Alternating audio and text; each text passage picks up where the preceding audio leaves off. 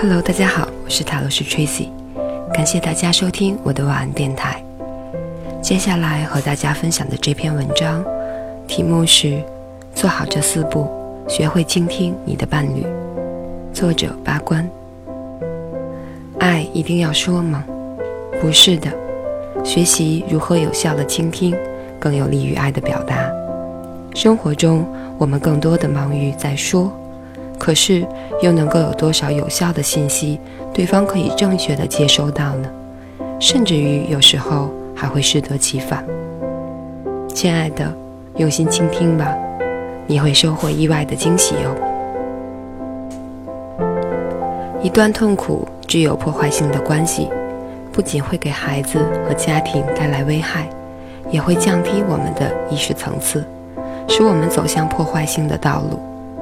像是在工作上做了错误的选择，建立错误的关系模式，并且镜像创造那些长期下来终究会伤害自己的习惯。若在生活中发展出具有破坏性、上瘾和强迫性的行为模式，唯一的解决之道就是进入内在，去疗愈这段关系。当你将这份内在的伤痛消融之后，内心才会自由，即使已经离婚或分手，对方仍旧可能住在你的心里。唯有学会倾听的艺术，才能在日常生活中以建设性的方式来处理伤痛。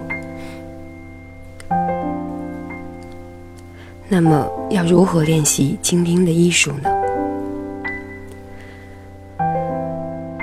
在对方心情愉快的时候。倾听是非常容易的，但是当关系渐渐变质，谈到特定话题，场面会变得非常火爆的时候，倾听就会变得非常困难。以下四个步骤对倾听非常有帮助。第一步，你要知道你们两个人的内在核心本质是相同的，也就是只有爱与被爱的需求。第二步，祈请临在。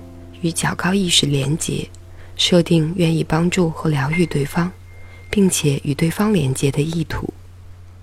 第三步，绝对不要把目光焦点从对方脸上移开，持续注视对方，因为在混乱、冲突和痛苦的片刻，假如你把脸转开，对方可能会认为不受尊重。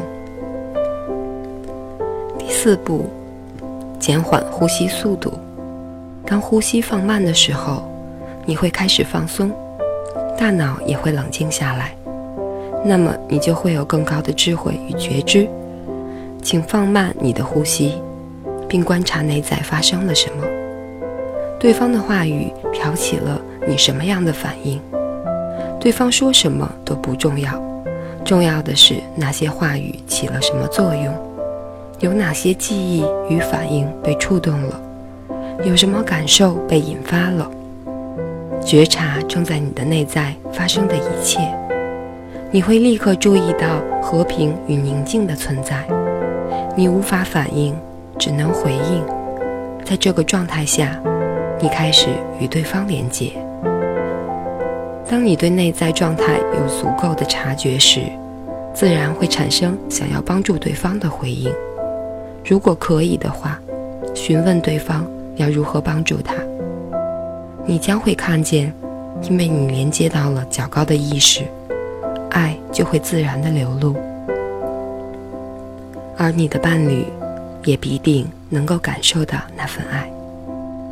练习倾听，你会看到自己可以将伤痛处理得更好，也会用更理智的方式来处理。当某人在说话时，你往往会透过。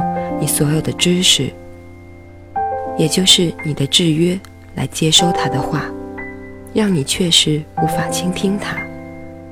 当你开始倾听时，必须将一切事情先放在一边，用干净、清醒与开放的头脑来听。但现在我不是要谈论这种倾听，而是另一种。当你听另一个人说话时，内在会发生某些反应，你必须倾听他。如果有人向你诉说他们的问题，你在倾听时，他们生活中的某件伤心事，也许就会在你的内在出现，让你产生共鸣。这就是你必须去听的。当你倾听时，你的心会告诉你：握着这个人的手，触碰他的头，或拭去他的泪水，这都是来自你内在的回应。而当你这么做时，会是最适当的行动。以上就是这篇，做好这四步，学会倾听你的伴侣。感谢大家收听，我是泰罗斯 Tracy，晚安，好梦。